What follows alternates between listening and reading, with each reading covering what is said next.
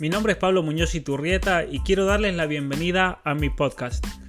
En esta transmisión hablaremos acerca del posmodernismo, cómo esta ideología se transformó en activismo radical y por qué es el fundamento de las ideologías del siglo XXI.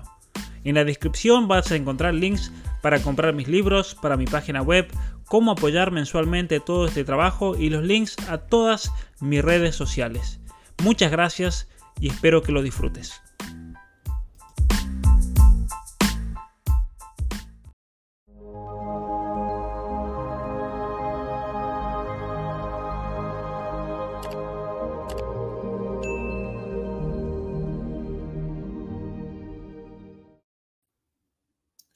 Saludos a todos, muy buenas tardes y bienvenidos a esta cuarta sesión del curso acerca del posmodernismo y las ideologías del siglo XXI. Hoy día estaremos hablando acerca de la teoría del poscolonialismo, una teoría que, como vamos a ver con algunos de sus escritos, no es para nada fácil, producto obviamente de su contenido altamente ideológico. Pero antes de comenzar y mientras esperamos que se conecten todos los participantes, recordarles que este curso sigue abierto para tomarlo cuando lo deseen, con la posibilidad de donar, de recibir el material, con la posibilidad de certificar. En México incluso este curso sirve como constancia laboral para todos aquellos que la necesiten. También, como condición para obtener el certificado, van a tener que hacer un trabajo práctico el cual consistirá en identificar alguna de las ideologías que vamos a mencionar a lo largo de este curso y luego realizar una investigación que está dividida en dos partes. En primer lugar, desenmascarar la trama, ver los mecanismos, cómo se está imponiendo esa ideología en un lugar determinado y en segundo lugar, refutarla desde distintas perspectivas. Así que les recuerdo que en la descripción de este video y también en uno de los comentarios lo voy a poner, van a encontrar el link para registrarse al curso, el link para aquellos que quieran donar, el link para aquellos que tengan preguntas acerca del curso, pueden llenar ahí el formulario y mandar la pregunta para las sesiones especiales de preguntas y respuestas. Y luego también información acerca de mis redes sociales y demás. A todos que son nuevos aquí en este canal, yo los invito a, a que se suscriban, a que le den me gusta a este video. Muchas gracias a todos por el apoyo y vamos a comenzar entonces con la sesión sobre la teoría del postcolonialismo, la cuarta sesión de este curso. Todas quedan grabadas, así que pueden ir siempre hacia, hacia la primera y a partir de ahí comenzar a ver. Muy bien, vamos a, a comenzar a explicar qué significa la teoría del postcolonialismo, pero aquí hay una pregunta que, un comentario, perdón, que me parece interesante. Quieren descolonización, pero si un maya conquistaba otra tribu y ésta se le sometía, porque si no todos terminaban en la panza por el canibalismo, imagino que eso no es colonialismo, sino ecología. Y esta es la gran, esta es la gran mentira del postcolonialismo y por eso es así como se refutan estas ideologías con argumentos históricos objetivos. Por ejemplo, aquí en Canadá se habla mucho del genocidio cultural, el genocidio indígena, pero la realidad es que las únicas tribus que han desaparecido completamente de un lugar como Canadá fue por genocidios cometidos por las propias tribus indígenas. Esto es interesante. Hablando de esas supuestas eh, cuerpos que se encontraron en, tumbas, eh, perdón, en fosas comunes, resulta que miembros de comunidades indígenas ahora han salido a desmentir a los medios. Y dijeron, no, no, esperen, esperen, a ver, todos esos niños sabíamos ya que estaban enterrados ahí y sabíamos también que incluso habían cruces con nombres pero los nombres se borraron debido a la calidad de, la madera, el tiempo, pasaron más de 100 años y muchas cruces incluso se perdieron, pero nuestra comunidad siempre supo que ahí hubieron cuerpos. Y ahora salieron con todo este, este, este esta operación mediática como yo denuncié, que fue lo que denuncié, yo no hice ninguna apología de, escuela ni nada, fui a denunciar a estos señores, es una, es una operación mediática, psicológica, no caigan en la trampa como, como, como la persona común y corriente que muchas veces lamentablemente le han lavado la cabeza por medio de los medios. Entonces, vamos a explicar aquí qué es la teoría del postcolonialismo como una de las primeras manifestaciones o transformaciones del el postmodernismo. De hecho, comienzo con el postcolonialismo porque esta fue la primera disciplina en surgir de la aplicación o transformación del posmodernismo a distintos campos ideológicos. ¿Qué se propone la teoría postcolonial? Se propone, el objetivo es destruir todo resabio de la civilización occidental por medio de la decolonización, es decir, la destrucción sistemática de todo aspecto de la civilización occidental presente en nuestra sociedad. Y que esto quede claro, por favor. Lo que busca la teoría de la decolonización, lo digo nuevamente, es destruir absolutamente todo aspecto, toda noción, toda categoría que haya salido o haya surgido de nuestra civilización occidental. Y esto es bastante grave. Algunos me preguntan, bueno, ¿y el cristianismo, los evangélicos, los pentecostales, los bautistas, los católicos también incluyen? Claro, son el centro principal de la deconstrucción y la destrucción de todo resabio religioso y por eso esas tradiciones de volver a la Pachamama, como, como decía Carlos ahí en el comentario, volverán también a los canibalismos, volverán a las masacres, a los genocidios de pueblos enteros.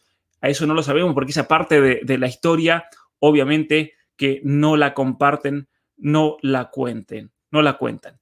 Pero vamos, vamos a, a, ver un, un ejemplo claro de los últimos días.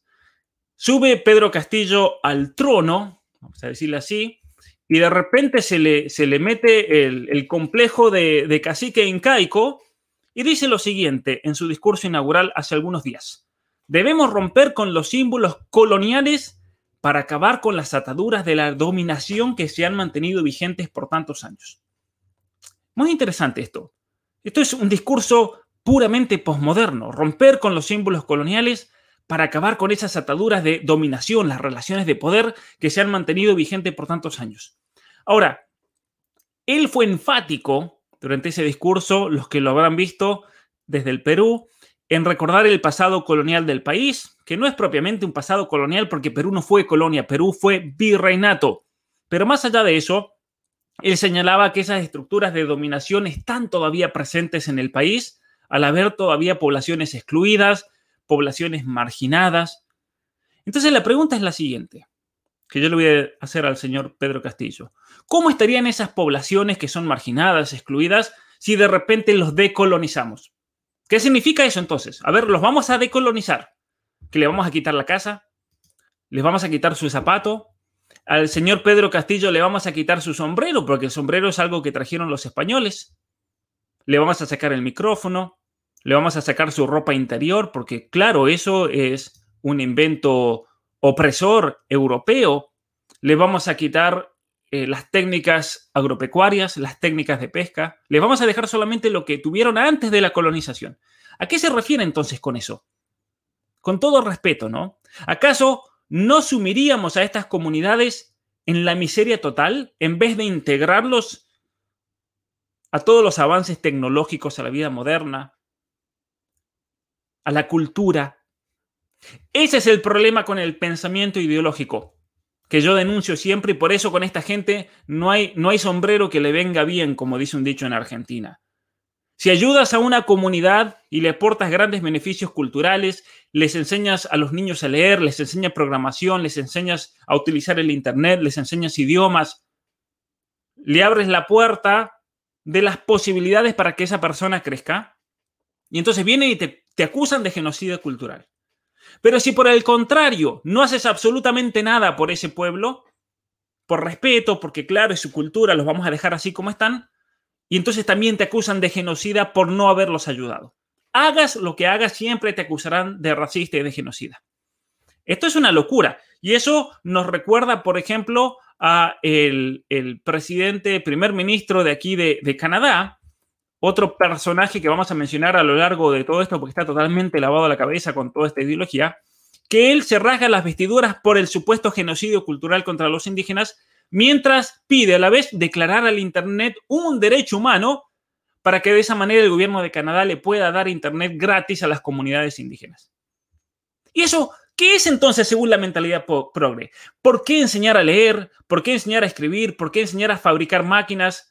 Y a usarlas es un genocidio cultural, pero las políticas estatales de hoy no son un genocidio cultural. ¿Por qué? Según la mentalidad progre. ¿Por qué no? ¿Por qué el traerle Internet a los eh, inuit del norte de Canadá o a los indígenas, eso no es un genocidio cultural, eso es abrirle la puerta al mundo, pero el traerles al mundo y ofrecerles la cultura, eso sí es genocidio cultural. A mí me parece una contradicción total, no sé qué les parece a ustedes. ¿Y acaso en el Perú van a prohibir el castellano? ¿No? Que, hablaba, que hablaba Pedro Castillo de, eso. ¿Van a prohibir el castellano? ¿Qué vamos a hacer al respecto? ¿Qué hará Pedro Castillo sin su Castilla? Probablemente lo habrían sacrificado hace rato. Pero vamos a la teoría postcolonial propiamente dicha. Aquí vemos a tres personajes en pantalla. Me voy a referir en primer lugar al primero de todos, Edward Said. Un caso interesante, él es el fundador de toda esta teoría, de toda esta locura. Él nació en el año 1935 en Jerusalén. Él es árabe, propiamente dicho, es palestino. Nació en Jerusalén y él en un momento de su vida se nacionaliza norteamericano debido a que su padre había luchado para las fuerzas norteamericanas durante la Primera Guerra Mundial y entonces en reconocimiento a, su, a su eh, voluntariado le dan al papá la ciudadanía norteamericana e inmediatamente entonces su hijo la obtiene. Él se va a los Estados Unidos y se forma en, en las universidades de Princeton, en la Universidad de Harvard, pero después voy a mencionar un poquito acerca de su educación anterior a eso, su educación especialmente secundaria que eso yo creo que lo influyó profundamente en su pensamiento ideológico. Y él una vez que se, que se está por doctorar, era estudiante todavía, la Universidad de Columbia lo contrata para enseñar literatura, ya que él estudió literatura inglesa, y eh, se queda toda la vida en esa universidad en Columbia, Nueva York, que es el antro máximo, la Universidad de Columbia, a ver, para todos los que están ahí, la Universidad de Columbia es el antro máximo de todas estas ideologías. De, todas las universidades en general están muy mal en los Estados Unidos hoy en día en cuanto a nivel ideológico, pero la peor de todas, si hay que dar un nombre, es la Universidad de Columbia, donde enseñó este señor y en parte también fue por su presencia en esa misma universidad. Su libro más influyente es un libro que se llama Orientalismo, que lo publicó en el año 1978, y él decía lo siguiente, no basta con tratar de eh, deconstruir o destruir todas las relaciones de poder y mostrar cómo las percepciones de Oriente han sido construidas por Occidente. Para él era necesario revisar y reescribir la historia. Hay que revisar la historia, hay que, hay que reescribirla, hay que, hay que especialmente entender una cosa, y esto es lo que quiero que entiendan aquí acerca de su pensamiento. Las concepciones que nosotros tenemos de otros pueblos son concepciones falsas, según él, que fueron elaboradas a propósito para tratar entonces de marginalizar y oprimir a esos pueblos. Entonces, todas las percepciones del Oriente, podemos decir las percepciones de los pueblos indígenas, las percepciones de los aztecas como, como un pueblo que oprimía a otros, que sacrificaba, que, que cometía actos de canibalismo, simplemente son narrativas hechas para entonces decir, bueno, nos teníamos que liberar de, esos, de, esos, de esas atrocidades. Y entonces Said decía, hay que revisar y reescribir la historia. La historia la hacen los hombres y las mujeres, decía él. Y así como también se puede deshacer y reescribir, tenemos que entonces reescribir la historia para que el Oriente, para que todas esas culturas sean nuestras para poseer y dirigir, que no sean estos pueblos extranjeros, los europeos, los que vengan a decirnos cómo somos. Entonces, obviamente que la teoría de, de Said, el primero que vemos aquí a la izquierda, fue influenciada profundamente por el método deconstructivo de Michel Foucault, especialmente por el enfoque en los discursos, ya que como él, como decía, como decía Foucault y como lo, lo aplica este, este hombre Edward Said, esos discursos construyen la realidad, pero esa realidad no es objetiva, simplemente es una manera de ejercer control sobre la población o sobre los grupos. Eh, parte de su influencia ideológica también, esto es interesante, se encuentra Antonio Gramsci, pensador eh, marxista italiano, y Theodor Adorno, quien fue uno de los miembros más importantes de la escuela de Frankfurt, la escuela, la escuela marxista marxista de, Frankfurt. Pero miren, vamos, vamos a, compartir una imagen aquí. Aquí vemos a estos señores, son todos dictadores africanos, de países de África. Todos, en cierta manera, culpables del desastre humanitario que se vive en tantos países, lamentablemente, del África. Es una realidad que parece obvia que todas las dictaduras y gobiernos totalitarios de Medio Oriente, árabes y África, que sucedieron al período colonial, fueron formadas, formados por personas nativas de esos países. Los gobiernos de hoy no son gobiernos extranjeros. El problema de Nigeria no es que tienen un gobierno extranjero formado por una coalición de Inglaterra y Estados Unidos. Son ellos mismos. Pero la culpa, según el pensamiento ideológico de Said, es que todas las prácticas políticas y culturales, muchas veces totalitarias, de los regímenes de las élites árabes, por ejemplo, son producto de la internalización de representaciones falsas y romantizadas de la cultura árabe creadas por los americanos. ¿Qué significa esto? Significa, esto es interesante entender entonces el, el mecanismo psicológico que usa para explicar. Si en África tenemos dictadores, si en países árabes tenemos dictadores que oprimen a la población, que son minorías, de hecho son minorías religiosas en Arabia Saudita, los que están a cargo, la familia Saud, ellos no son, no representan a una mayoría islámica dentro de, Arabia Saudita. Es un, es un grupito, una familia minúscula, que sí, está bien, fueron elegidos en un momento a dedo, fueron educados en, en colegios, especialmente en Egipto, todos, todos las familias reales de, los países árabes fueron todas eh, familias, y eso es lo que él denuncia y en ese sentido tiene razón. Antes de irse los ingleses, formaron a toda una élite que eran minorías, esas minorías fueron educadas y él también, Edward Said, él, fue compañero de todos estos príncipes y magnates y jeques ahora árabes en colegios eh, eh, franceses, en colegios ingleses en Egipto, y luego esta gente eh, toma el poder y, son los que ahora son estos jeques multimillonarios, las personas más ricas del planeta Tierra. Hasta, hasta ahora que se habla de Messi, que se fue al Paris Saint-Germain. ¿Por qué se fue al Paris Saint-Germain si el Barcelona no tenía plata para pagar el Barcelona, que es el club más importante del mundo? Porque los dueños del Paris Saint-Germain son la familia real de Qatar, que son esta gente que se formó en estos colegios. Entonces, cuando uno le dice a Said, pero señor Said, disculpe, Aquí no vemos a ningún europeo opresor. Aquí no vemos, en los países árabes, por ejemplo, no vemos a jeques de raíz europea. Pero él va a decir, no, lo que pasa es que con toda esta gente que se volvieron tiranos, dictadores, en realidad lo que ellos hicieron fueron internalizar al hombre blanco europeo. Lo internalizaron y se comportan de la misma manera en una especie de espejismo. Es como, como ese relato falso de las feministas cuando dicen que la masculinidad es tóxica y se aprende en el ambiente social en el cual uno vive, pero por eso el hombre se tiene que desconstruir a sí mismo.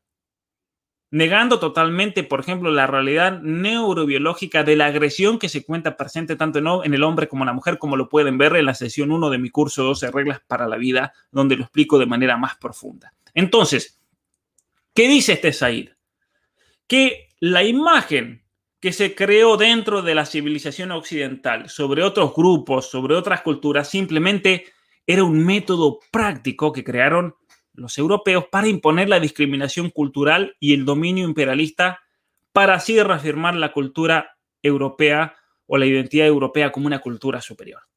Entonces, eso es lo que hace en su libro Orientalismo, que se crean estereotipos, estereotipos del indígena, estereotipos del esquimal, estereotipos del africano, estereotipos del árabe, para entonces comenzar así a tener metodológicamente una excusa para creerse superior a ellos. Y él dice que todo esto comienza ya con los griegos. De hecho, él dice que fue Esquilo, Esquilo es el gran literato griego que en el año 427 a.C. escribe una tragedia que se llama Los Persas, una obra de teatro, una tragedia, Los Persas. Y fue la primera, la primera caracterización estereotipada de un grupo para creerse superior. Y a partir de Esquilo, a partir de los griegos clásicos, toda la historia de Occidente ha sido una, historia de estereotipar para dominar. Eh, entonces, eso, eso es interesante. ¿sí? Es interesante tenerlo, tenerlo en cuenta. Vamos a ir un poco con los sucesores. Aclaro nuevamente que los escritos de estos personajes son muy oscuros y muy difíciles de entender y de leer porque realmente es una especie de verborragia y diarrea intelectual lo que esta gente produce. A modo de anécdota, un, un escritor inglés, no recuerdo ahora el nombre, pero él en el año 97 escribió un artículo que no tenía sentido, era totalmente incoherente y mezclaba absolutamente todo, no tenía sentido, era ininteligible. ¿Y qué hizo? Lo mandó a una de estas revistas pseudocientíficas de estudios postcoloniales y para sorpresa suya fue publicado. Fue publicado, claro, como un artículo de, mucha, de, mucho prestigio académico, intelectual. Miren lo que dice este señor. Y él dijo, no, yo no dije nada. Simplemente metí esas palabras en una licuadora y que salga lo que salga y ustedes cayeron como tontos en, esto, en esto que yo hice, que simplemente fue una trampa para ver la seriedad de su producción. Entonces, los sucesores ideológicos de Said son Homi Baba y Gayatri Spivak, dos pensadores de origen indio, como podemos ver, que valoraban a Foucault, pero siguieron más a Jacques Derrida en su, en su pensamiento. Eh, entonces, Obviamente que, ellos también ejercieron una transformación del posmodernismo en este activismo ideológico de los estudios y teoría de la decolonización o postcolonialismo, pero ellos, siguiendo a su, a su, a su mentor Derrida, ellos desconfiaban de la capacidad del lenguaje para transmitir un significado que sea verdadero, ellos desconfiaban del lenguaje porque decían que ocultaba una dinámica de poder injusto. Y entonces, debido a este enfoque en el poder transmitido a través del lenguaje o a través de las narrativas, la teoría postcolonial adoptó un objetivo explícitamente político. Había que deconstruir las narrativas occidentales sobre Oriente para descubrir y amplificar las voces de los pueblos colonizados. Entonces, a ver para que se entienda bien. El lenguaje, según esta gente, y las explicaciones racionales que uno haga encubren en sí mismo una relación de poder.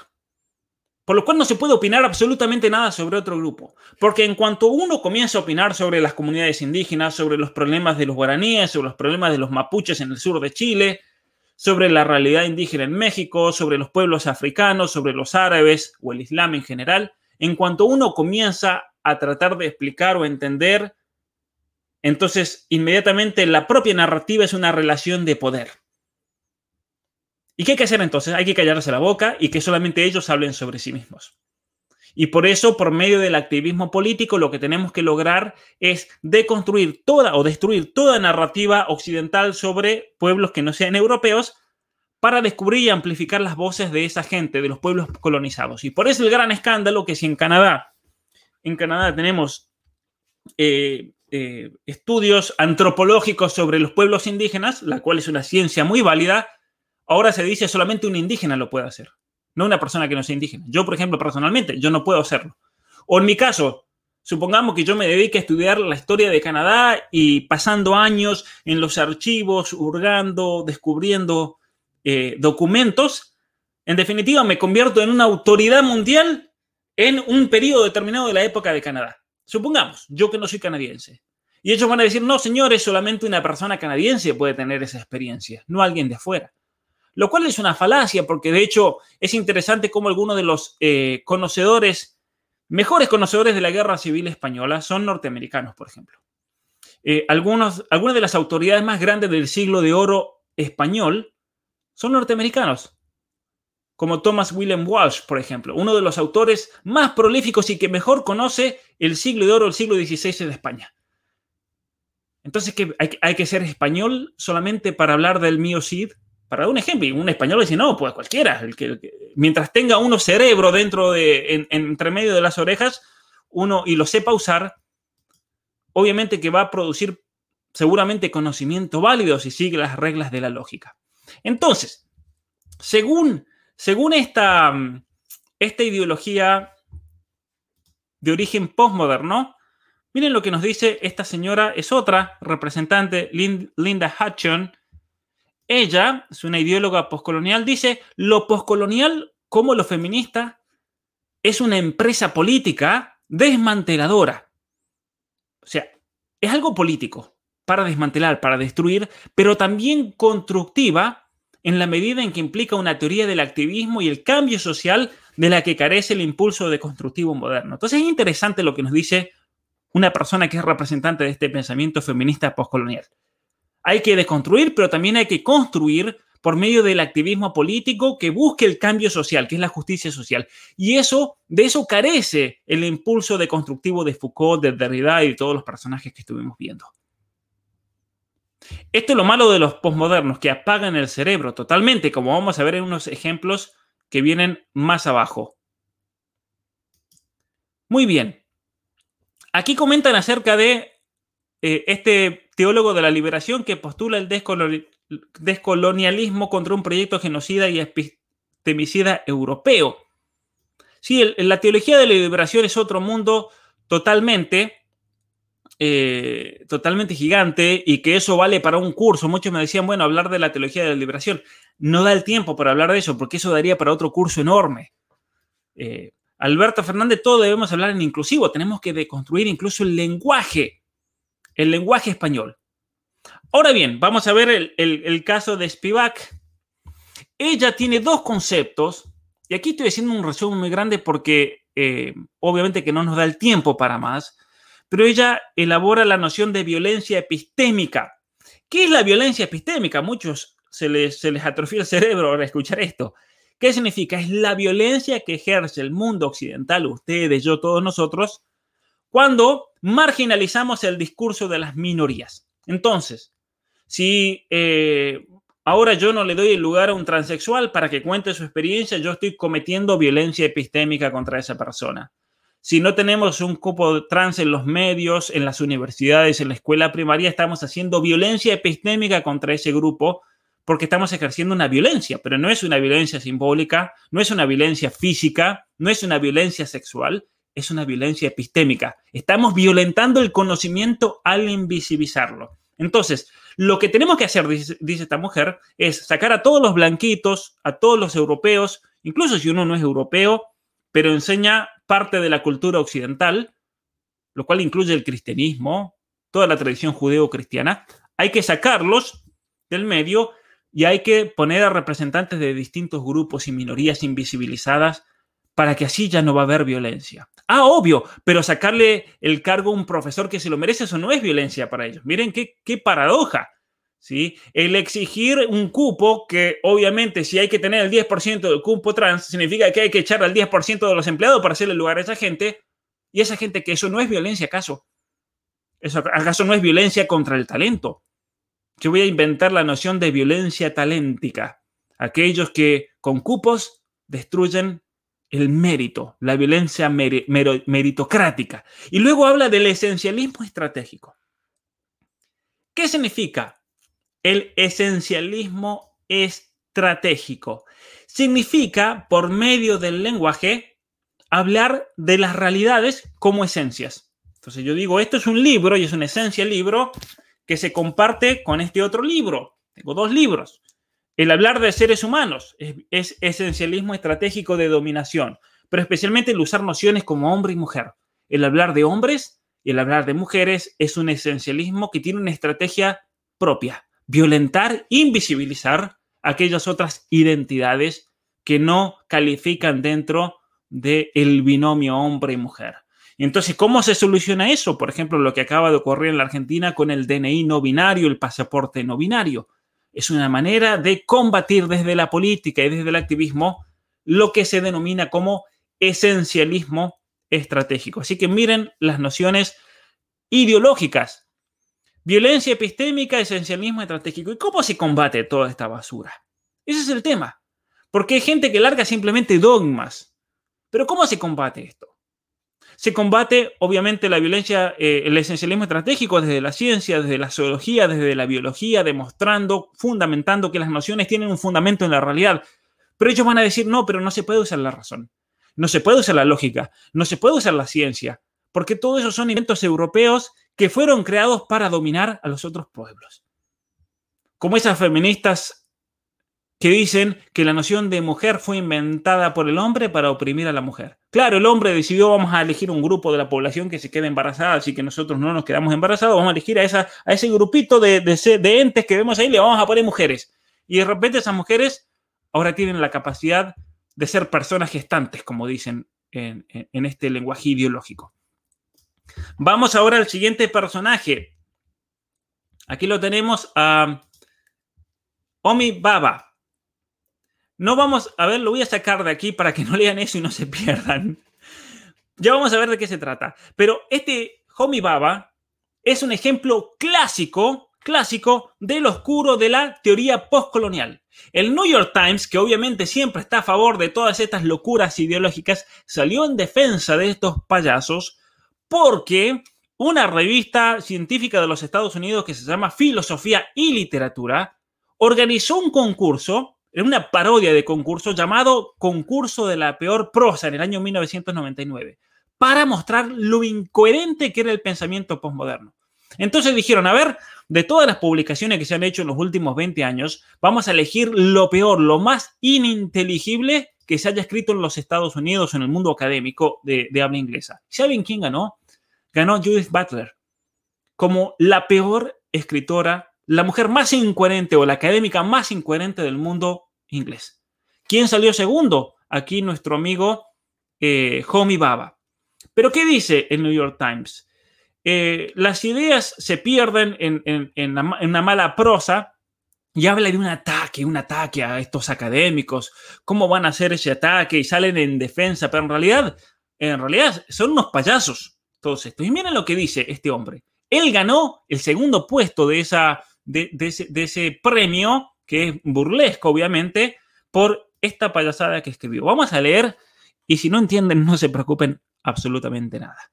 Dice lo siguiente, si por un tiempo la artimaña del deseo es calculable para los usos de la disciplina, pronto la repetición de la culpa, la justificación, las teorías pseudocientíficas, la superstición, las autoridades espurias y las clasificaciones pueden verse como el esfuerzo desesperado por normalizar formalmente la perturbación de un discurso de decisión que viola las pretensiones racionales e ilustradas de su modalidad enunciativa. Toma, eso es tener claridad, eso es explicar, eso. Y este tipo tenía un puesto universitario, ¿pueden creerlo ustedes? ¿Pueden creer la idiotez que produce esta gente? Porque quiero que lo, a ver, que lo repitan ustedes. Estos producen idioteces, son unos estafadores. Todos estos, todos los que producen literatura queer, literatura de género, literatura feminista, literatura de la obesidad, literatura del postcolonialismo. Son todos unos estafadores. Entonces, es una artimaña, es un deseo incalculable aplicar en la disciplina la repetición de la culpa, la justificación. Claro, no se puede justificar el fundamentar las teorías pseudocientíficas, la superstición, autoridades espurias, las clasificaciones, el clasificar. Vamos a clasificar los animales, el reino animal, el reino mineral, el reino vegetal. De eso está hablando.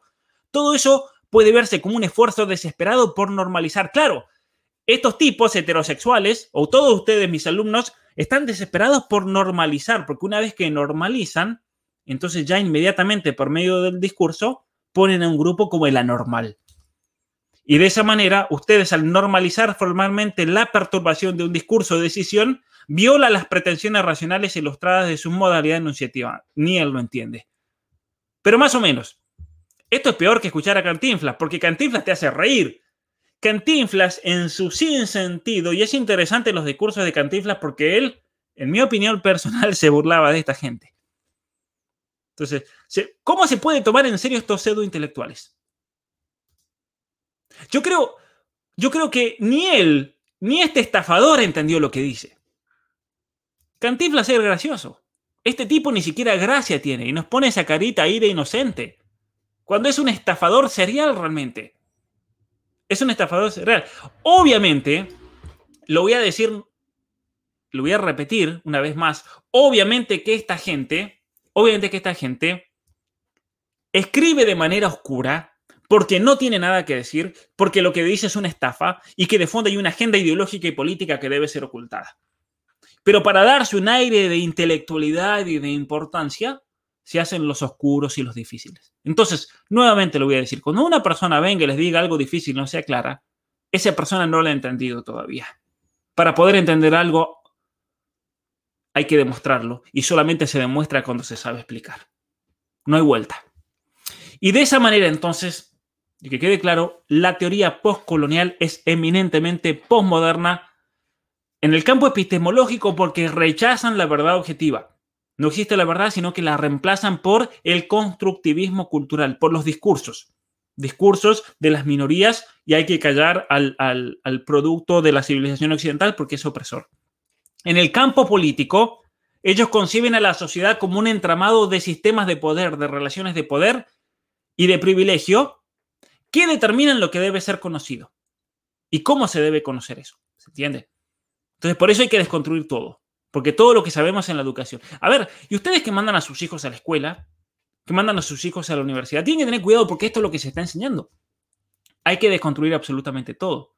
Por eso el esfuerzo político en instaurar, por ejemplo, el multiculturalismo como una política pública. ¿Por qué quieren hacer de Chile un país multicultural? ¿Lo entienden ahora? ¿Por qué Bolivia la, convirtiera en una nación multicultural? ¿Por qué, por ejemplo, nuestro amigo, nuevamente vamos a volver a Castillo, dice lo siguiente, vamos a ponerlo en pantalla. Él tiene un plan para transformar lingüísticamente el Estado peruano con el objetivo de que todas las instituciones públicas donde predominan lenguas originarias se comuniquen oficialmente en dichas lenguas. Y miren lo que dice arriba, es necesario también interculturalizar el Estado y establecer que cuando se tomen decisiones relevantes se consideren las voces de las comunidades originarias y del pueblo afroperuano. Pero lo que quiero que entiendan aquí es que esto es totalmente ideológico de fondo. Es totalmente ideológico lo que se plantea. Canadá, les decía, es el país, el primer país multicultural del mundo. En el año 1971 eh, se convierte oficialmente en un país multicultural. En 1982 tuvimos una nueva constitución, como hicieron en Chile. Acá reformaron la constitución y lo metieron como política de Estado. Y en el año 88 pasó una ley federal, el Acta eh, del Multiculturalismo Canadiense. Entonces, en definitiva, ¿cuál es el problema con esto? que se termina dividiendo a la sociedad por grupos, en base a grupos, en base a comunidades que supuestamente están en, luchas, en, en relaciones de poder, por esos supuestos sistemas de opresión. Y eso es falso. Ahora, la lengua que une al pueblo peruano, ¿será dejada de lado entonces por un plan para transformar lingüísticamente al Estado peruano, como dice el amigo Castillo? Entonces, nuevamente, lo que le interesa a la teoría postcolonial es analizar los discursos, destruir todo discurso que provenga de la civilización occidental y dar lugar a distintas expresiones culturales que supuestamente fueron silenciadas por siglos. Es el divide y vencerás. Complejo de cacique incaico, obviamente, que le agarró, pero, pero le, se le, subió, se le subieron los humos totalmente. Vamos a ir a, una frase de Said que está siguiendo las ideas de Foucault. Él dice lo siguiente, porque él inventa lo que se llama la, rama del orientalismo, pero es, es lo mismo de la teoría postcolonial, excepto que él, como él era de origen árabe, lo aplicaba a los países árabes. Él dice lo siguiente, para definir el orientalismo, me parece útil emplear la noción de discurso que Michel Foucault describe en la arqueología del saber y en Vigilar y Castigar, dos de los libros de, Foucault. Mi argumento es que si no se examina el orientalismo como un discurso, posiblemente no se comprenda esta disciplina tan sistemática a través de la cual la cultura europea ha sido capaz de manipular e incluso dirigir el Oriente desde un punto de vista político, sociológico, militar, ideológico, científico e imaginario a partir del periodo posterior a la Ilustración. Entonces, básicamente, para la teoría colonial o postcolonial, en el corazón de toda cultura encontramos un discurso occidental que construyó esa cultura para imponerle un carácter inferior que la denigraba y le daba al europeo la excusa para intervenir. Pero esto es falso. Esto no es así. ¿Y cuál es la solución que plantea el, el postcolonialismo entonces a esto? Porque deconstruye. ¿Y cuál es la solución? ¿Qué plantea como reconstrucción? Hay que deconstruir la civilización occidental porque no es más que un discurso ¿Y qué entendemos por civilización occidental? Entendemos sus idiomas, entendemos su rica tradición tanto greco-latina como germana, su literatura, la fe cristiana. Hay que eliminarla. sus tradiciones, su historia, su ciencia. Hay que eliminar la ciencia, así que vamos a ver si esta gente deja de, recibir tratamientos médicos y se proponen decolonizarse. Porque vamos, ¿qué vamos a hacer? Vamos a dejar de manejar vehículos, vamos a dejar de lado los inventos, el lavarropa, la luz, vamos a dejar de lado los barcos, los aviones. Porque todo esto es visto, todo ese discurso occidental es visto como un discurso que creó relaciones de poder sobre otras culturas, porque no hay ninguna cultura mejor que la otra. Dicen, no, señores, sí hay. Y muchos a mí me atacan porque dicen, ¿cómo? Ese, eh, Pablo Muñoz Inturreta no tiene autoridad porque cree que hay culturas que son superiores a las otras. Sí, señores, hay culturas que son superiores a las otras. Y eso es lo grandioso del ser humano. Y lo digo yo que vengo de las montañas. Eso es lo grandioso del ser humano, que uno tiene la capacidad intelectual para aprender de otras culturas y enriquecerse personalmente, porque eso significa cultura. Cultivar. Cultivarse a sí mismo y crecer como persona humana. Y eso es lo que me ha llevado a aprender otros idiomas, otras culturas. Y yo creo y estoy convencido de que eso me ha hecho una persona mejor de lo que hubiese sido si me quedaba con mis conocimientos básicos de un niño de 5 años en medio de las montañas en la cordillera de los Andes en Argentina. ¿Hay culturas superiores? Ciertamente que sí porque si no, nunca hubiéramos abrazado el cristianismo. Porque si no, nunca una persona hubiera abrazado el judaísmo, hubiera abrazado el islam. ¿Por qué lo hace a eso? Porque cree que hay una cultura que vale la pena explorar y vivirla. Entonces, siempre actuamos desde el punto de vista de que buscamos lo mejor, salvo que uno sea un progre que prefiera la comodidad irracional de no pensar y de no esforzarse. Entonces, por eso ese esfuerzo ideológico en recuperar esas voces supuestamente perdidas, las distintas perspectivas culturales, el revivir los rituales tales como la Pachamama, el, reescribir la historia, el reescribir el pasado, aunque ese pasado que se reescribe sea totalmente erróneo y subjetivo desde los hechos. Ese es el problema, que te reescriben la historia y rechazan todo intento de objetividad y de resabio de la verdad. Porque voy a decir una cosa, a ver, alguno me dirá, pero en el pasado han habido atrocidades, han habido injusticias. Sí, ciertamente que sí. Pero cuando hablamos de esas injusticias, atrocidades, cuando hablamos de cuestiones que hayan pasado históricas, tenemos que juzgarla no desde la perspectiva que tenemos en el año 2021, sino de tratar de acomodarnos a la perspectiva de esas personas que vivieron en esa época y luego juzgarla con objetividad. Por ejemplo, un ejemplo clásico que pasó aquí en Canadá en, los últimos meses. Un youtuber salió diciendo que las escuelas residenciales, que puede no estar de acuerdo con las escuelas, el modo como se dijo, todo bien, pero salió diciendo fueron campos de concentración. Pero eso es falso, eso es mentir. ¿Por qué? Porque cuando uno escucha la palabra campos de concentración, más allá de si fueron así o no fueron así los campos de concentración, uno que entiende, uno entiende cámaras de gas, uno entiende que todas las personas que se llevaban ahí era para matarlas. Entonces por eso después una persona que, que siguió a este youtuber y, le entendió campos de concentración, entonces me mataron a todos. Y me empezaron a atacar diciendo que yo había justificado que habían matado a los 150.000 niños que pasaron por las escuelas residenciales. No, señores, yo lo que dije es, no mientan. Si vamos a criticar, critiquen, está bien. Pero critiquen objetivamente con documentos, con pruebas, no con inventos ideológicos y transponiendo nociones de cosas que no tienen absolutamente nada que ver. ¿Por qué? Porque si no se engaña. Y ese es el problema con el posmodernismo, que rechazan todo intento de objetividad y de verdad. Trudeau, vamos a ir a nuestro, a nuestro amigo Trudeau. Para, vamos a ver ahora ejemplos clásicos de aplicaciones del posmodernismo. Que hayan culturas superiores no quiere decir que haya razas superiores, tal cual. Porque de hecho la hispanidad, por ejemplo, yo soy hispano, si a mí me pregunta cuál es su cultura, yo pertenezco a la cultura de civilización occidental, pero dentro de la civilización occidental tenemos varias ramas principales. Tenemos la rama germánica, la anglo-germánica y la rama hispana, que son las principales, pero hay otras también. Y que haya culturas superiores no quiere decir que haya razas superiores, porque de hecho nosotros que somos de la, de la rama hispánica, no todos los que están escuchando ahora son de la rama hispánica, porque muchos me han contactado de otros países, hay de otras de otras, eh, incluso de eh, judíos, musulmanes, católicos, evangélicos, de todas las denominaciones de distintos pueblos, pero que haya una cultura superior no significa que haya razas superiores, porque dentro del mundo hispánico somos de todo, somos mestizos, somos criollos. Y eso es lo importante que tienen que, que, que, razonar y pensar y debatir. Muchos se avergüenzan de su cultura. Fíjense el caso de, Andrés eh, López Obrador en México. Las matanzas. ¿Saben qué? Yo estuve estudiando este tema y he descubierto una cosa que no sabía, lo he descubierto en los últimos meses, que siempre creí que la, mayoría de las muertes fueron por epidemias y por pestes, pero saben que han salido nuevos estudios de antropología forense donde afirman que al menos 55 millones de indígenas murieron por el frío, murieron congelados.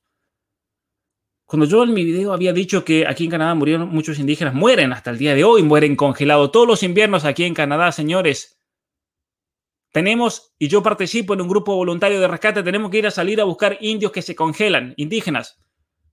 Se mueren. Y alguien me decía, ¿cómo va a decir que se mueren los indígenas si ellos son nativos? Ah, claro, el ser nativo de aquí te hace, te hace inmune a los 55 grados bajo cero que hacen. No, señores. Y descubrí, descubrí, leyendo artículos científicos sobre el tema, de que se calcula que murieron 55 millones de indígenas congelados. Muy bien. Vamos a, mostrarle lo siguiente, ejemplos clásicos de toda esta teoría postcolonial. Claro, no hay una cultura mejor que la otra, tenemos que ser respetuosos, tenemos que destruir el cristianismo aquí en Canadá. Y entonces, ¿qué hace Trudeau? Se ha negado contundentemente a relacionar al ISIS como a distintos actos terroristas con el extremismo islámico. Yo aquí en Canadá siempre lo he negado públicamente. No hay que relacionar un acto de terrorista hecho en nombre de Alá y van todos los terroristas cantando Jalú, Jaguar y todo lo que quieran y matando gente.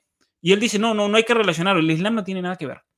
De hecho, él ha dicho públicamente, yo voy a poner el link para que lo vean, que el Islam es una religión de la paz mucho más que el cristianismo y que de hecho el Islam está libre de extremismo y violencia. Trudeau ha dicho, el Islam está libre de extremismo y de violencia. ¿Cómo eso encaja con los hechos. Es más, él prohibió que el gobierno de Canadá emplee el término Estado Islámico. Aquí en Canadá no se puede decir Estado Islámico para referirse al, ISIS. Hay que referirse como Daesh, porque si uno dice islámico, está, eso puede crear una relación de poder contra la comunidad musulmana, eso puede generar odio contra los musulmanes. Podemos tener, em, comenzar a tener miedo. Bueno, yo le voy a contar algo. Cuando yo fui a Alemania a estudiar, la semana que llegué, yo llegué a Múnich y hubo un atentado terrorista. Un, hombre musulmán salió con, gritando cantos Alá y empezó a matar gente con una ametralladora por todos lados y murieron muchas personas. Después, a, los días, mientras yo estaba en Alemania, un tipo se subió a un tren con un hacha y empezó a decapitar gente. atacar gente. Entonces, yo le voy a decir algo. Yo me subí al tren en Alemania cuando tenía que ir a la universidad a la ida y a la vuelta todos los días. Y yo miraba para todos lados y estaba todo el tiempo preparado para defenderme y atacar si algo pasaba. Y que no me vengan a decir que eso es una fobia y es un odio racional, porque había un peligro real en Alemania. Y cuando fui a Bélgica, habían ametralladoras, fue el ataque a, la estación de trenes, y recordarán. Yo estaba en Europa en ese momento. Y, y, habían, pero el ejército por todos lados, con ametralladoras, con, con, a la salida del tren, porque claro, en cualquier momento iba a haber un ataque. Eso es una realidad.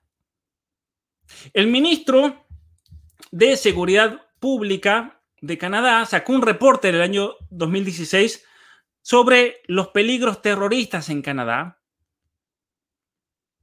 Y él fue mucho más lejos que Justin Trudeau. Él dijo lo siguiente, y aquí lo ven, está en inglés.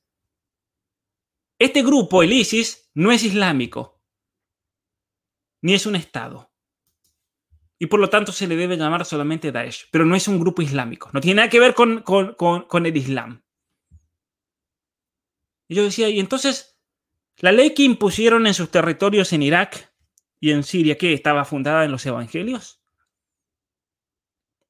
Y algo que nos afecta a todos, aquí nosotros en Canadá y todos los que me están escuchando en Canadá para que lo sepan, bueno, lo saben seguramente ustedes, pero los que piensan venirse a Canadá, cuando los terroristas del ISIS que salieron de Canadá volvieron, que son 700 que han vuelto a este país, estos números reconocidos por los, el, mismo gobierno de Canadá. Hay 700 terroristas que volvieron. Trudeau les dio la bienvenida y no los juzgaron, a pesar de haber violado el Código Penal de Canadá, que impone un mínimo de 10 años de cárcel solo por unirse a un grupo terrorista. Es decir, si yo digo me voy a unir al ISIS para limpiar el baño, para cortarles el pelo, para enseñarle clases de filosofía política, voy a ir a Siria y les voy a enseñar a todos estos terroristas. Bueno, eso tiene una pena mínima de 10 años, aunque yo no haya matado a nadie. Está bien. Si el ISIS no es islámico, los talibanes son monjes trapenses. De hecho, yo diría que el ISIS deben, ser benedictinos, yo creo, porque tienen un horario estricto. Curioso que el presidente de, Perú se llama Castillo. No se podría haber elegido peor apellido. El, único apellido peor a ser Castillo es llamarse Español. Pedro Español, le vamos a decir. Así que, muy bien. El ISIS era un Estado. Totalmente, yo estoy totalmente de acuerdo. Tenían leyes, fuerzas armadas, impuestos, educación, adoctrinamiento, comercio internacional. Totalmente, vendían petróleo, venden petróleo hasta el día de hoy. Entonces, esta es la payasada que tenemos que vivir con estos progresistas. Y miren, miren lo que dice este otro payaso, eh, ministro, ministro de... Les iba a mostrar esto antes, perdón. Miren, el New York Times entrevistó aquí en Toronto a uno de estos terroristas que reconoció haber asesinado a cantidad de personas y volvió a Toronto como si nada. Y él se reía en la entrevista.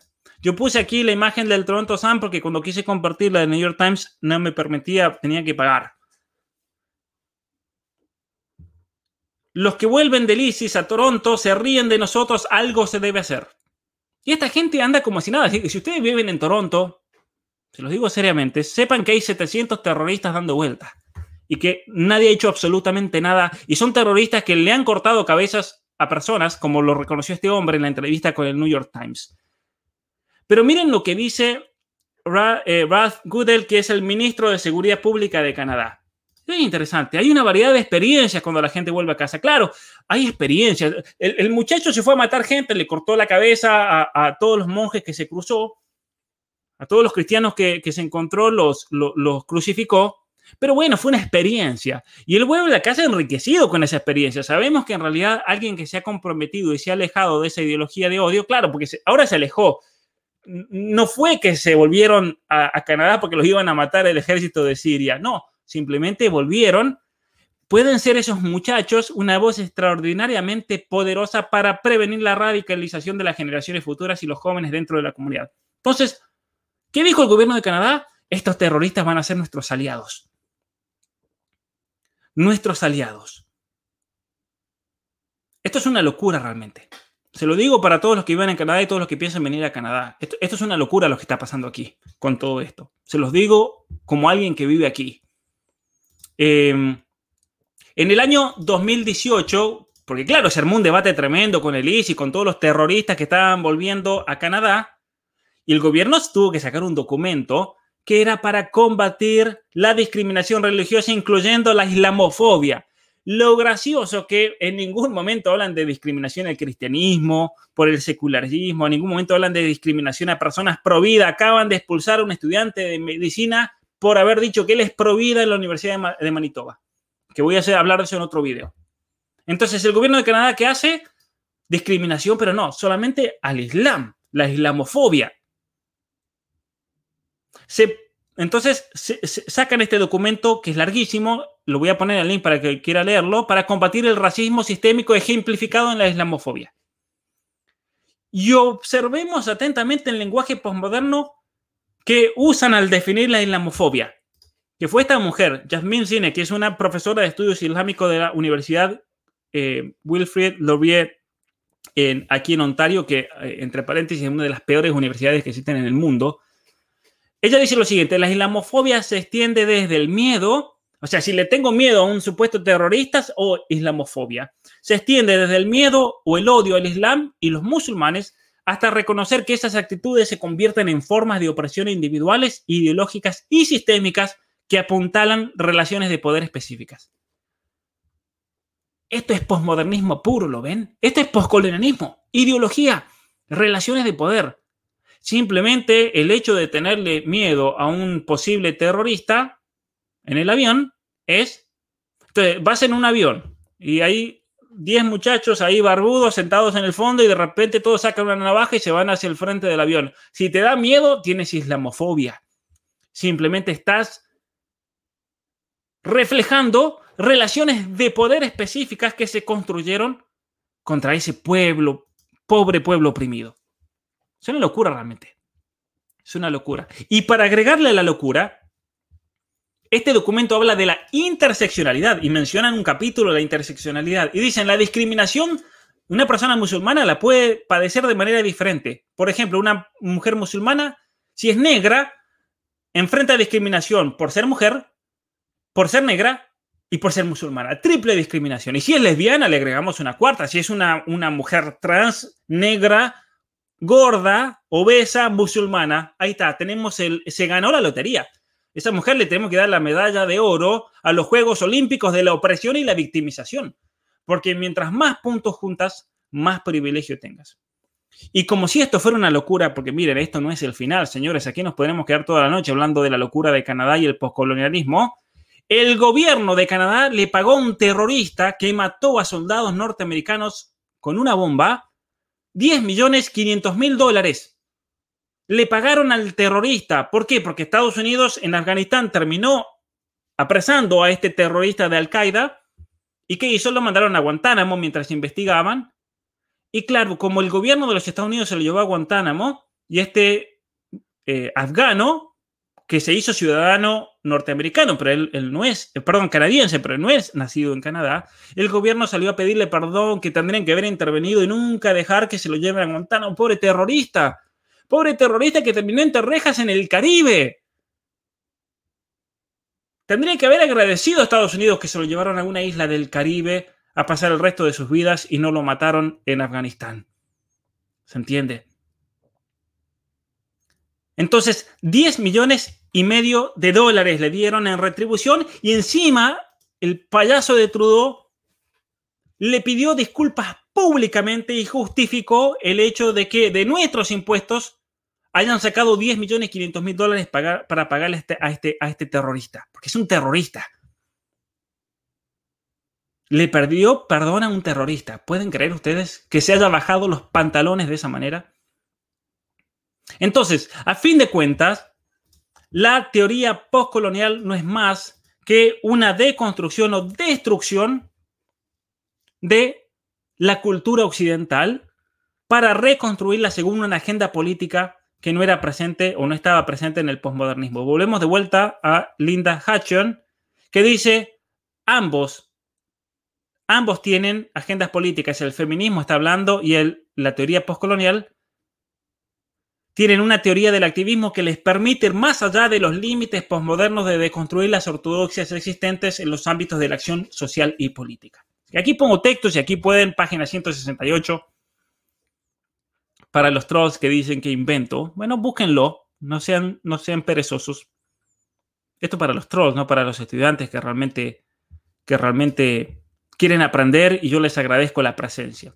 Ahora bien, entonces, uno dirá, pero en el pasado hay abusos. En el pasado hubo desprecios, hubo enfrentamientos. Pero el tema es que todos estos casos particulares son citados por la teoría postcolonial como si el pasado como si su existencia hubiera producido una huella indeleble en todas las generaciones que viniesen, de forma que afecte al modo como una persona ve la realidad hoy. Entonces, lo que la teoría postcolonial hace es victimizar a esa persona y hacer de ese problema que pasó hace 500 años un problema permanente del cual no se puede librar, que ha sido transmitido a través del lenguaje que se construyó hace siglos. Entonces, por ejemplo, en Canadá, las comunidades indígenas, lamentablemente, las comunidades esquimales o inuit, como se las llama, porque esquimal significa hombre que, come carne cruda y eso ellos lo ven como denigrante. Los índices de suicidio, de drogadicción, de alcoholismo son enormes, altísimos. Obviamente que cuál es la solución simplista de la mentalidad eh, colonial, postcolonial, es la culpa del hombre blanco. Si, por ejemplo, aquí las comparaciones en Canadá, suicidios de indígenas en azul por cada 100.000 habitantes. Fíjense que entre los 15 y los 24 es altísimo. Hay 78 suicidios cada 100.000 habitantes, mientras que en el resto de la población solamente hay 11.9. Igualmente es altísimo. En Canadá hay muchísimos suicidios. En las comunidades del norte, eh, esquimales, inuit, es mucho más alto. 363 cada 100.000 habitantes comparado con el resto de la población, que es 11.9, 232 entre los 25 y los 34. Es altísimo. Es en la juventud generalmente donde hay suicidios.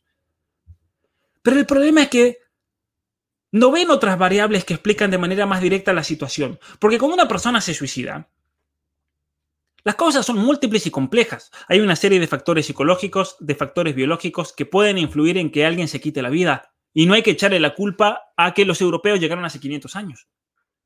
De hecho, en mi opinión personal, una de las causas que lleva a estas personas, y yo he tenido la oportunidad de estar con los Inuit, los he visitado, he, compartido con ellos en Groenlandia, he recorrido los territorios Inuit, y uno de los problemas es que, ¿qué los ha destruido a la juventud? Los ha destruido la droga y los ha destruido el hecho de que reciben planes sociales, señores. Y eso fue lo que yo pude percibir tanto en Canadá como en los territorios groenlandeses que pertenecen al reino de Dinamarca. Reciben planes sociales y como reciben planes sociales ya no tienen que salir a cazar, no tienen que salir a trabajar, no tienen que tener un trabajo, porque viven del Estado. Y como viven del Estado, entonces comienza todo un hábito de vagancia, de pereza, de alcohol, de droga. Y obviamente que eso se sigue la ansiedad, se sigue la depresión, se sigue el suicidio, son realidades naturales. Porque el ser humano está hecho para esforzarse y si el ser humano no se esfuerza para arriba, termina naturalmente cayendo para abajo. Esto es como, es como la ley de la gravedad, lamentablemente. Es tremendo realmente. Pero claro, ¿cuál es la culpa de todo esto? El impacto del colonialismo. Esa es la solución simplista. A ver, ¿y cuál es el problema con esto? Si yo digo que es culpa del colonialismo que esta gente tiene índices altísimos de droga, de alcohol, de violencia, de suicidio, Trudeau, ¿se acuerdan que vimos en una de las sesiones al principio que él decía que hay un genocidio contra las mujeres indígenas? Lo que él se olvidó de decir es que esas mujeres están siendo asesinadas por hombres indígenas. Entonces, si yo doy una solución simplista, es todo culpa del hombre blanco europeo, el colonialismo. ¿Cuál es el problema con esto? Que al decir eso no soluciona absolutamente nada la situación de esta gente. Porque al no ir a las causas verdaderas no puedo ofrecer una solución verdadera. Y este es el peligro de estas ideologías que esta gente se, dedica a hablar desde las universidades y del activismo de la fundación el postcolonialismo y sacan artículos de postcolonialismo y hacen un video youtuber de postcolonialismo y ¿qué hacen por esta gente que sufre absolutamente nada? Porque ese no es el problema que lleva a estas personas a sufrir y padecer todo esto. Es una locura realmente. Y se termina perjudicando, perjudicando a todas estas personas que de otra manera se las podría ayudar. Entonces, si a una persona uno la quiere ayudar, lo primero que tiene que hacer es darle propósito en la vida, darle trabajo, darle oportunidades, ayudarlo, enseñarle, para que tenga independencia, porque lo tienen como si fueran un bebé. Porque claro, tenemos la niñera Estado, pero ¿quién tiene que mantener después a la niñera Estado para que haga todo lo que trabajamos y nos esforzamos? Y ahí viene todo el crimen de los impuestos y demás, que esto sería para hablar en otro día. Pero es una locura entonces. Entonces, en resumen, que ya está la hora. La teoría postcolonial dice que el Occidente ha construido la idea de, que la razón y la ciencia son buenas para poder perpetuar su propio poder y marginar formas no racionales y no científicas de producción de conocimiento de otros lugares. Entonces, claro, el espiritismo, la brujería, la magia, invocar los espíritus. Hemos discriminado todas esas formas válidas de producción de conocimiento. Y entonces, ¿cuál es la solución? Introducir esos discursos en la academia. Esa es la solución. Y por eso tenemos que hay que decolonizar a la universidad. Eso es un, de la izquierda es un libro, de la derecha la Universidad de Victoria. Aquí en Canadá, un plan de indigenización de la universidad del 2017 al 2022. Esto es tremendo realmente. un plan de indigenización, de colonizar, asegurarse de que haya representación de las minorías en todos los niveles del gobierno, de la educación, imponer la justicia académica.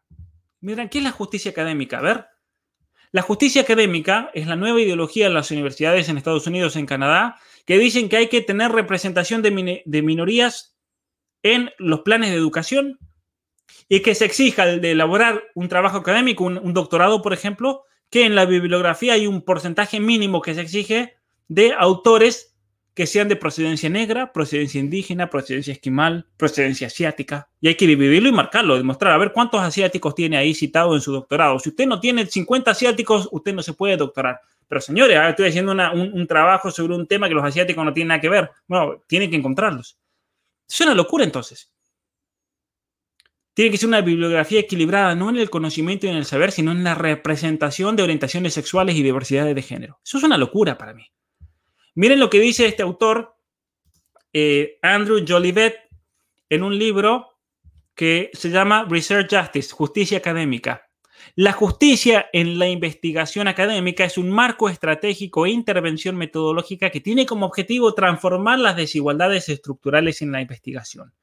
Se construye en torno a una visión de igualdad de poder político y legitimidad para diferentes formas de conocimiento, incluidas las culturales, las espirituales, las experimentales, con el objetivo de lograr una mayor igualdad en las políticas públicas y las leyes que dependen de los datos y la investigación para producir un cambio social. Esto es una locura, porque no todos los tipos de conocimientos son válidos para todas las cosas. Esto es una payasada realmente. Esto es una payasada total lo que se plantea. En Inglaterra hay toda una campaña para sacar del currículum universitario a los autores blancos. Y la campaña se llama ¿Por qué mi currículo es blanco? Entonces, a ver, vamos a tener una materia. ¿Cuáles son los autores? A ver, ¿son todos blanquitos? No, no, no. Aquí hay, que, hay diversidad, por favor. Vamos a sacar a todos los blancos, simplemente porque son blancos. La propuesta es tener diversidad en la enseñanza, pero no en cuanto a los conocimientos, que es la verdadera diversidad universidad, sino que enseñen absolutamente lo mismo. Uniformidad ideológica pero que sea dicho por personas que representen a las distintas minorías. Es una locura, ¿no? Y esto es lo que estamos viendo, por ejemplo, en el esfuerzo de remover estatuas. ¿Por qué están removiendo estatuas? Porque simplemente quieren reescribir la historia. El problema es que se reescribe la historia sin un mínimo de objetividad porque el posmodernismo plantea de entrada que es imposible obtener un conocimiento neutral sobre un tema determinado. Entonces hay que aceptar las narrativas. Y si lo dijo un indígena, ya está, no se puede contradecir. Es genocidio si uno lo, contradice. Lo dijo un negro, ah, lo dijo un negro, claro. El ser negro le da un, un poder especial. Lo dijo un alemán. No, señores, porque así nunca funcionó la racionalidad y el discurso y el debate intelectual en el mundo occidental. Lo dijo un alemán, a mí me importa un pepino si lo dijo un animal, que lo, que, lo pruebe. Lo dijo un español y que lo pruebe el español. Lo dijo un vasco, que lo pruebe. Lo dijo un chileno, lo dijo un argentino, lo dijo un africano. No importa, el valor está en lo que se comunica. A nosotros nunca nos interesó la raza, el color de piel, su actividad sexual o no sexual, si se identifica como jirafa, como caballo, como lo que quiera. Lo que importa es el contenido y que sea contenido que se pueda demostrar. Y esta es la locura que estamos viendo hoy en día. Que hoy en día las estatuas tienen que tener custodia policial. ¿Quién lo hubiera dicho? Porque también está ahí el elemento violento de estas ideologías. Como si al remover una estatua de repente hace desaparecer la esclavitud, de repente hace desaparecer los sacrificios humanos que sean los aztecas, de repente hace desaparecer. A ver, nosotros, nosotros, yo cuando fui a, México, yo admiré eh, lo que hicieron en Chichen Itza. Pero yo también era consciente de que en esos territorios hubieron cantidad de sacrificios humanos y cuestiones satánicas. Pero uno no por eso va a decir, bueno, vamos a destruir todo. Las pirámides de Egipto se construyeron con la esclavitud del pueblo hebreo, por ejemplo. ¿Qué vamos a decir? Hay que, hay que destruir. A ver, el, Estado de Israel ha pedido que se deconstruyan las, las pirámides de Egipto. No, señores, es parte de nuestra civilización, es parte de nuestra historia. Que de repente, de repente, si deconstruimos las pirámides de Egipto, vamos a deshacer todo lo que sufrió el pueblo hebreo en Egipto. No, señores, Moisés se nos ríe en la cara si llegamos a decir eso. Esto es la locura que estamos viviendo hoy en día. Entonces, La teoría postcolonial dice que se debe abandonar todo conocimiento que haya provenido de Europa. Y aquí, este libro que se llama Decolonizando la Universidad, y vamos a terminar con esto. Cualquier esfuerzo serio para decolonizar la filosofía no puede satisfacerse simplemente con un agregar nuevas áreas a una disposición existente de poder, de conocimiento, dejando las normas eurocéntricas que definen el campo como un todo en su lugar o reproduciendo tales normas en sí mismas. ¿Qué significa esto? Significa que no basta con agregar nuevas materias de estudios negros, estudios africanos, estudios asiáticos. No, no, no, no. Acá hay que destruir todo y hay que dejar de usar los conceptos. De hecho, en este libro dice lo siguiente, hay que dejar de lado concepciones problemáticas de tiempo, de espacio, de subjetividad, todo concepto que haya salido de España, de, Europa, debe ser destruido. La ciencia, la lógica, la razón. Y el resultado inevitable de todo esto, ¿cuál es? Que quienes proponen esto no están obligados entonces a escribir cosas que tengan sentido, no tienen que producir argumentos que sean lógicos y racionales, no tienen que evitar la contradicción lógica, pueden contradecirse, total, la lógica no existe, no tienen que proporcionar ningún tipo de evidencia para sus afirmaciones, no tienen que fundamentar absolutamente nada, mientras pongan citas que representen a todos los géneros habidos y por haber, ya está, eso es el fundamento. Entonces, las reglas normales de la investigación académica no se aplican cuando se busca la justicia en la investigación, la justicia académica. Y esto es terrible realmente y lo peor es que está siendo justificado teóricamente. Entonces, por eso, y con esto termino, todo el conocimiento producido desde la óptica postmoderna es una estafa. Es una estafa. Y ni ustedes, ni sus hijos los obliguen a pasar por esta locura, porque es una pérdida de tiempo y es una pérdida de dinero, y esas universidades se tienen que acabar. Porque, lo digo nuevamente, es una estafa. Todo el producto de pseudociencia de género, de teoría queer, de feminismo, de estudios de la mujer, de estudios eh, postcoloniales. Todo es una estafa que debe, que debe terminar. Gracias a todos y los espero en la próxima sesión. Muchas gracias por haber visto este video y haber visitado mi canal. Si no estás suscrito, te invito a hacerlo en este momento y a compartir este video. Si quieres más información acerca de mi trabajo, te invito a ir a la descripción donde encontrarás los links para todas mis redes sociales, mis libros y mi página web. Muchas gracias.